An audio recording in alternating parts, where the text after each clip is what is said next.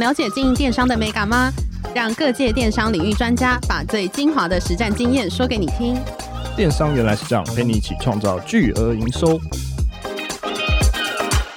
大家好，我是林克威，我是一方。今天很高兴邀请到我的好朋友，那也是 SOP 的大学姐 Cindy 崔德心来到我们节目来跟我们分享产品创新。因为我们觉得产品创新其实对一个新创或是对一个电商来讲非常重要，所以我们欢迎 Cindy。嗨，大家好，谢谢林克威，谢谢一方。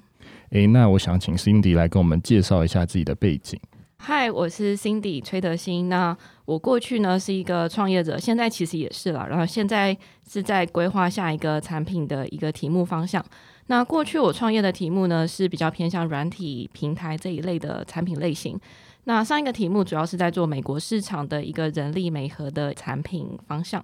除了当创业者或者做这些产品之外呢，我偶尔也会去当一些新创公司的顾问，或者是去企业做一些企业的讲师。那除此之外，也是一个滑雪教练。哇，滑雪教练呢？那为什么当时会想要去考滑雪的执照啊？我有一个性格就是。做一件事情就会想要把它做好，所以那时候开始学滑雪了之后，就会觉得说，嗯，我希望能够用更省力的方式，能够把雪滑好，能够把整个山逛完。所以我想说，那就从一个最严谨的方式去入手。那最后就觉得说，去考一个滑雪教练，就是你能够知道别人的问题在哪，代表的就是你会知道你自己的问题在哪。所以等于说，滑雪也是融合了新创，还有一些产品的一些 solution 的想法在里面。哎、欸，我其实觉得滑雪是一个。跟创业状态很像的一个活动，滑雪是一个非常违反直觉的，然后它是一个你越要滑得好，你就越知道要怎么去违反直觉的把这件事情做好。那我觉得，其实，在创优做产品的过程中，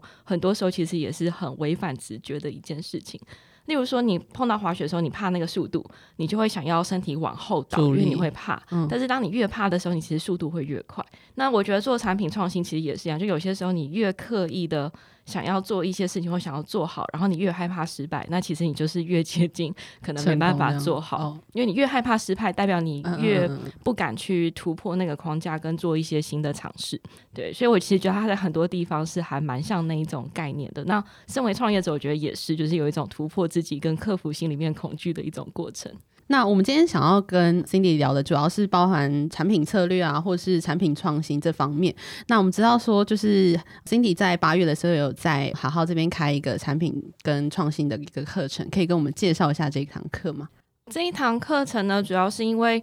就是我过去当过不少新创公司的顾问，或者是有去过一些单位去做一些分享。那我发现说，大家在谈论产品创新这件事情，很容易是从一个例如说，design thinking 设计思考这个角度去切入，那其实我觉得。做产品创新这件事情，它并不是一个从单一方向去切入的一个课题，它其实是一个含瓜的面向非常广泛的一个议题。所以，你除了要从一个，例如说产品的使用者视角之外，你也必须要去了解市场的整个的变化跟整个的脉络。那同时，你也必须要知道说，你公司有的资源以及公司里面组织的一些问题。所以那时候在被好好邀请开课的过程中，我就在想说，我希望能够开一堂课程，能够比较好的去把整个的脉络讲清楚。然后重点也不是讲方法论，而是去讲说中间。的过程的思考到底要怎么去进行？因为其实创新这件事情，或者做产品这件事情，并没有一个标准答案。哎，所以等于说是天马行空，一直在想这样的事情吗？你说天马行空的想产品创新吗？是，我觉得在想新点子这个过程，其实天马行空可以是在前面的阶段加入，但是它并不能够是一个整个 process。整个 process 原因是因为。大家在讲的创新的方法论也好，或是整个过程也好，其实因为它就是要面对很多的未知跟不确定性，所以我们在讨论创新的议题，不管是方法论或任何的角度，其实在讨论都是怎么去降低这一个面对不确定性的一个风险的过程。所以我觉得天马行空的点子，它可以在最一开始的时候加入。你可能会想说，诶，为什么这件事情没有人做？或者是说，诶，这件事情有没有可能可以用怎样的方式做出来？但我觉得有了这个点子或这个。一开始的灵感之后，我觉得后面要做的事情就是你要想办法去验证说，这样子的点子在市场上面有没有一群人有一样的这样子的一个情境是可以相符合的。所以像我举 Airbnb 的例子来讲的话，其实 Airbnb 在刚开始出来的时候，很多人都会说这是一个很疯狂跟不可行的点子。然后很多人会想说，从一个直觉来讲，谁会愿意把自己家里面的房间给一个完全不认识的陌生人来住？就这件事情，可能有些人会觉得这是一个天马行空的东西，但很多好的点子其实就是一半的人会觉得这是一个很糟的点子，然后另外一半人会觉得说，哎，这是一个很棒的点子。对，所以我觉得有一部分天马行空是可以，但是重点是在于说，你后面要怎么去厘清这个背后的情境跟问题跟族群到底是哪一群人。了解，哎，那我在想哦，因为假如说要从天马行空开始的话，那我要怎么去发现我找到这个产品，然后它市场是有机会点，然后我们去切入去做这样子？嗯，这是一个很好的问题。那我觉得，通常在一个新点子开始之前，或你这个天马行空点子出现之前，它一定会有一个所谓的 trigger，一个触发。是。那这个触发有可能是来自于你的日常生活中你观察到的一些事情，或是你自己自身碰到的一个困扰，甚至也有可能就是你老板或是你的主管直接丢一个题目丢给你说：“哎，你能不能帮我把这个东西给实现出来或做出来？”虽然一定会有一个 trigger。那这个 trigger 出现了之后呢，我觉得下一步就是你要有方法的做的话，你就要想办法去。确定说这一个 trigger 或是这一个你发现的一个灵感或这个问题，它到底是不是一个真的问题？所以如果要讲的话，我觉得那整个流程基本上就两大块，一个就是 find the right problem，就是你要找到一个对的问题去切入。那第二个呢，就是你要 find the right solution。所以以整个流程来讲的话，你前面为了要 find the right problem，为了要找到对的问题去理解跟切入，你就必须要去想说，诶，我这个突发奇想，或是我这个灵感，或者这个触发点。到底在这个市场上面，使用者是怎么想，或是这个市场上面人们的情境跟碰到这样的情境需求，他们会怎么去做这些事情？他们有怎么样的行为跟脉络？所以这前面就会是你要去验证跟确认的部分。那后面你当然可能就会从中去延伸出，诶，可能的产品的做法，或者是可落实的一些点子，产品的点子，那就会想办法去做，不管是 prototype 也好，或是各种方式去验证它。所以就是 find the right problem 跟 find the right solution。哎，那我刚才想问一下，就是 trigger 这种东西，就是假如说这样的 trigger 好找吗？或是要什么样的方法去观察，然后找到这样的 trigger？呃，我觉得这个它，你要说好找吗？它其实点子处处都在我们生活中，但是我觉得它不好找的原因，也是因为我们很容易太习惯我们现在的状态，所以像。举例来讲的话，假如说手推车好了，大卖场里面的这种手推车，那其实手推车是在一九三七年就已经是现在这个样子，它其实这七八十年来是都没有改变过的。所以从这样的角度来，我们其实基本上没有太多人会去想说，诶，手推车可以怎么样子去重新设计跟改善？那是因为我们已经太习惯它了，或包括说我们现在人类的一般人在使用的履历也是，就是我们会觉得履历就是长这样子的一个形式，所以我觉得。第一个 trigger 是来自于说，你要先去怀疑说，诶，这个东西它有没有可以改进的空间，或者是说，诶，为什么这个东西是长这样子？或者是如果要再讲更具体一点的话，我自己的做法是，我会去观察说，例如说手推车好了，它可以去切割成不同的情境跟不同的族群。以族群来讲的话，抱着小孩子的妈妈要去大卖场购物，那小孩子有可能会坐在那个手推车里面，或者是也有可能妈妈一只手抱着这个小孩，所以这样子它就是。一个情境，就是说，当这样子的一个情境在推手推车的时候，它是一个好用的手推车吗？那可能在另外一些情境，可能就会是说，哦，可能有小孩子在推，他可能会推着玩，那可能就会变成是说，又会是另外一种，就是边玩边推，那可能会造成危险的另外一种情境。那再来的话，也有一些情境可能会是说，在比较小的卖场里面，那这样子的一个手推车在很小的。就是陈列架之间，他要怎么去推，或者是人们可能就会放在一边，然后自己跑进去拿自己要的产品。所以，其实从任何一个生活情境中，你都可以开始去切割跟去分析说，说碰到这样的一个产品或这样的一个情境，它到底可以去切割成哪些不同的族群跟不同的情境。那在这些不同的族群、不同情境之间，你再去反思说，我们既有的产品跟既有的解法，它足够好了吗？那有没有什么地方是可以更好的？所以要再举另外一个例子的话，像我觉得 GoPro 也是一个很好的例子，就是大家会喜欢摄影嘛。那但是在极限运动的过程中，其实你会很怕，就是原本的那种传统的相机会摔坏，因为它很笨重，不好携带。所以我觉得 GoPro 它就是一个看到了一个情境，然后把这个情境做到很好的一个产品。所以我觉得，如果你要去想办法找出一些新的点子的话，我个人是非常喜欢从情境跟族群中去。细分跟想办法去拆解的。诶，那我想问，就是找到产品的 trigger 这些点子之后，那要怎么样去了解使用者，还有怎么样去知道使用者的需求？OK，了解使用者的话，我觉得他如果要讲一个最基本的，就是我通常最喜欢做，就是做直接做访谈跟就是市场的观察。那我觉得。当然，你要说了解的话，我觉得这个了解指的是说，因为你不知道他们，对他们是一个完全想要去了解他们行为的状态下，会喜欢做质性的研究。那有些人可能就会问说，那量化呢？就例如说，可能问卷也好，或者是说在产品之间去买口去观察使用者们的这种行为数据的话，那我觉得这些行为数据跟量化的角色，它比较像是在于说，帮助你去发现断点跟问题在哪。但如果你要去了解行为本身的话，或是人们的动机本身的话，我还是会比较偏向走直性的研究，就是一对一的访谈的这种形式，或者是直接蹲在路边的这种观察。那要讲到怎么去了解使用者需求，我觉得第一件事情，你必须要先把“需求”这两个字要去做细一点的理解。就需求这个字，现在已经有点大家都讲的很泛滥，但其实我觉得需求它也是可以被分成不同层次的需求的。包括说，如果要以冰山来解释的话，冰山的表层我们看得到的东西，就会是很多人们会最直接讲出来的需求。那我会把上面的这个冰山的这个部分会称之为想要，就是人们的 want，他们会想要什么东西。那冰山下面比较没有那么显而易见的部分，我才会把它称之为需求。所以我这边就要把这个需求的这个问题拆分成两个面向，就是到底什么是人们的想要，跟到底什么是人们的需要。那所以我觉得现在很多的时候，人们在讲的需求需求，其实很多时候我会觉得人们其实在讲的其实是人们的想要，而不是人们真正的需要。那想要跟需要有怎么样的差别呢？就是想要通常会是。比较像是产品面，或是功能面，或者是说解法面的东西。就例如说，人们说：“哦，我想要一个漂亮的杯子。”这是已经是把他们的解法，或是他们想要的东西直接讲出来。但是人们的需要呢，其实讲的是经得起时间考验，然后是比较接近于他们的动机、他们的行为脉络，或是他们最本质的这一块。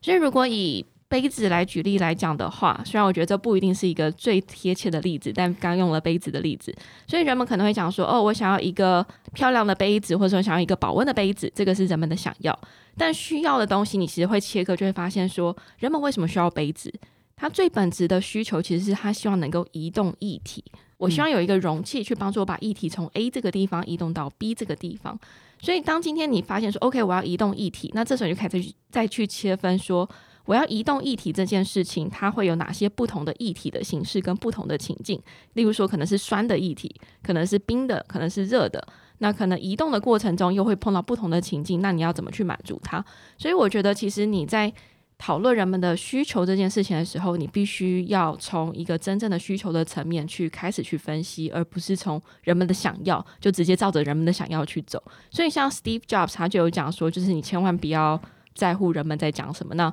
最有名的当然就是福特嘛，他有讲说，千万不要问人们想要什么，他们只会说想要一匹更快的马。但实际上，他们的意思并不是说不要去了解使用者的需求，而是说你要去把想要跟需要去做一个切割。所以他没有讲的事情是，人们想要更快的马，那个是想要。但人们需要的是什么？需要一个更容易到达目的地，或是更快速能够抵达目的地的方式。所以，其实你们在访谈的过程当中问的问题，就比较不会像是说，哎，你在这个情境当中，你可能会想要做什么事情，还是说，通常会怎么去了解这个他背后的一个需求呢？哇，这个问题蛮大的。基本上，我觉得如果从一个访谈的角度来讲的话，我一样是会设计一个。我通常啦，一个人一个访谈，深度的访谈，一个人我会问两个小时的时间。那这两个小时的时间，基本上就是会想办法去理解他的不同的情境中，他自己的本来的行为中，他会做哪些行为，以及他为什么会这样子做。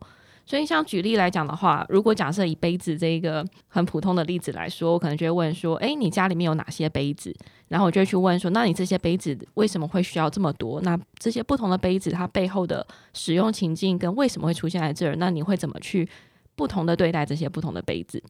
对，类似这种感觉，就当然说你要访谈到两小时啊，当然问题会越问越细，然后你也会设计一些互动跟测试的桥段去验证你的假设。但基本上，我觉得最核心的东西就是你要去了解它。使用者们或是人们，他们在做出选择跟做出行为的那一个决策点，他的那个考量点是什么？诶，Cindy，我一直很好奇，因为在做新创或在做电商，常常有人会问，到底是产品要先出来，还是使用者要先出来？那你怎么觉得？我觉得这个问题它没有一个绝对的答案。对，但是我觉得这个先与否，并不是代表说哦，先有 user，然后先巩固了这群 user，然后你再推出一个产品，而是说当你真的已经推出一个产品的时候，基本上我觉得这两个都要某种层面的兼顾。那至于哪一个先主导、先成为那个 trigger 或触发你去延伸后面的所有的 business 或者后面所有的发想，我觉得这没有一个绝对。那所以像有一些例子呢，像例如说有一些电影制片公司，他就是发现说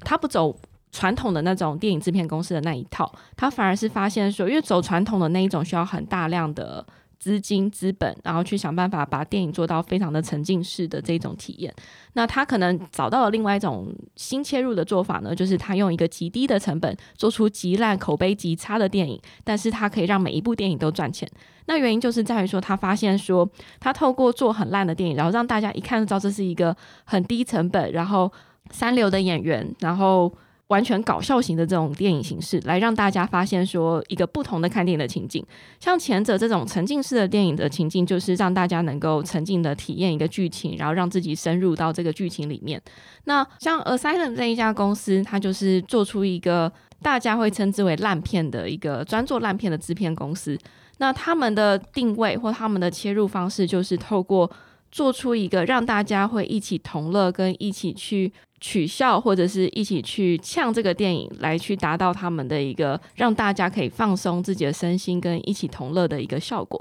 所以他们尽管做了烂片，大家认定的烂片，但是他们以结果来讲的话，是一家非常成功的制片公司。所以像这一种，你要说它是产品先决还是是使用者先决，我会觉得它是相辅相成的，就是因为它透过找到不同的看电影的情境的这一群人，这一群人可能跟会去。院线看那种沉浸式电影都是同一群人，但是他找到了不同的情境之后，他也会调整他的做产品的这种形式或是产品的做法，所以我觉得这个是都有可能的。好，那想要问一下，你怎么去思考就是产品的定位以及有哪一些考量呢？产品的定位跟考量的话，我觉得产品的定位它有点算是一个很核心的一个基础，或者是一个你的做产品的原则。因为大家在创办公司的时候，或者做产品的时候，你会发现很多的决定并不是一个是非对错的这个问题，而是在于说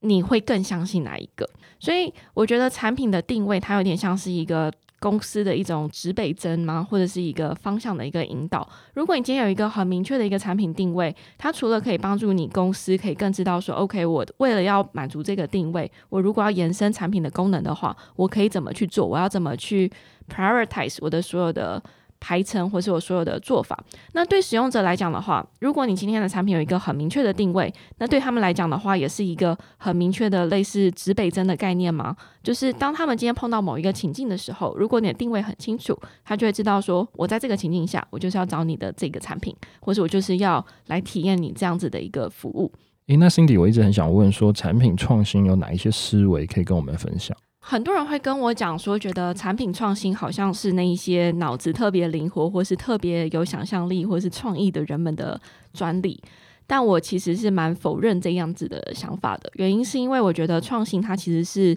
可以相对蛮科学的一个过程。那如果你真的要讲创新，要我一句话来讲的话，它其实就是在。想办法用一个可行的新形式来帮助你提升你的企业的一个竞争力，所以有些人会把创意跟创新搞混。那我觉得创新跟创意的差异就在于说，创新它是一个非常目标导向的，它的目标就是我要增加我的竞争力。但是创意它比较不一定有这么强烈的一个目标导向。那产品策略是要怎么去判定呢？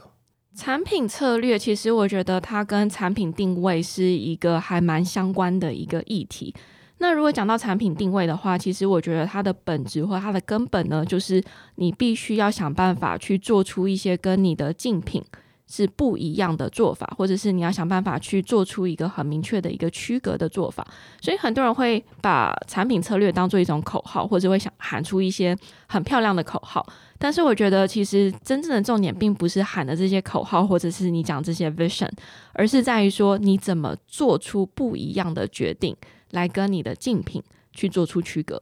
诶，刚刚讲到竞品，那我就很想问说，竞品要怎么样去做一些竞品分析，或是我应该要在意这些竞品吗？我觉得我会有点在意，但是这个在意程度可能不会占据太多。那原因就是因为知己知彼嘛，你毕竟要透过知道对方，你来知道说，那我的定位跟他的定位差在哪里。所以竞品的分析对我来讲比较像是一种借此去更加确定我的定位方向要往哪边走的一个参考。但是至于他们做些什么东西，我其实看的并不是在于他们做的功能，或者是他们做的这些产品的呈现方式或是细节。因为就像我先前讲，就是功能它只是一个表层的一种概念，我会去看的比较像是它这个竞品，它在解决的问题到底是满足哪一群人的哪一些情境。对，所以这个大概会是我在竞品的分析中，我会更加着重，就是我要去确认说，它在满足的情境跟族群跟我有没有重叠。那如果有重叠的话，那我就要去回到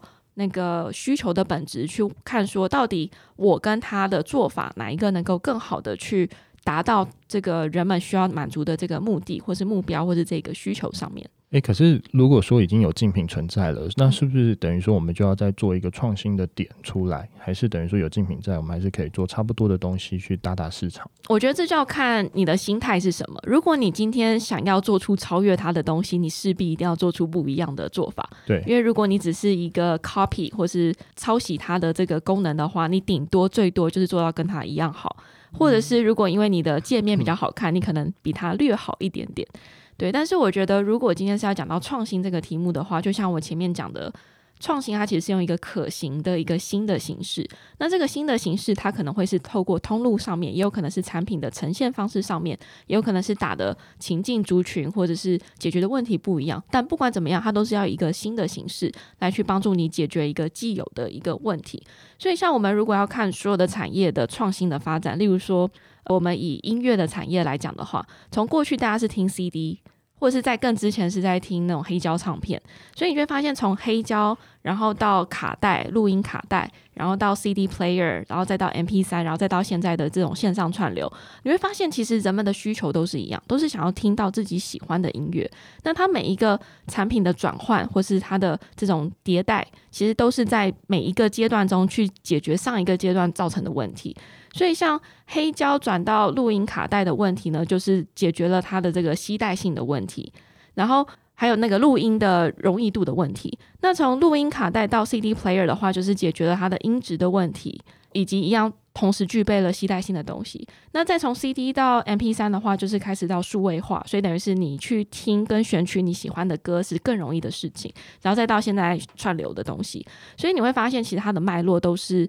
一样的需求，只是你用不同的形式在解决一样的需求的问题，但是它用一个新的形式。了解，好哦。那想要问一下，就是有关这个创新这个部分，你可以帮我举一个例子，就是说，哎，原本在这个市场上就已经有这样子的产品，这些就是在思考产品创新的时候，它是怎么把使用情境然后加上去，然后做到比可能原本竞品更好的一些产品。我这边就举一些大家日常生活中比较容易去共感的例子好了。继续呈现前面讲的这个电影的例子，那大部分的电影院大家都觉得说啊，电影院就是电影院嘛，就是买票然后去看电影。那但是在欧洲有一家电影公司，它是一个连锁的公司，你就可以想象是台湾的威秀的这种概念。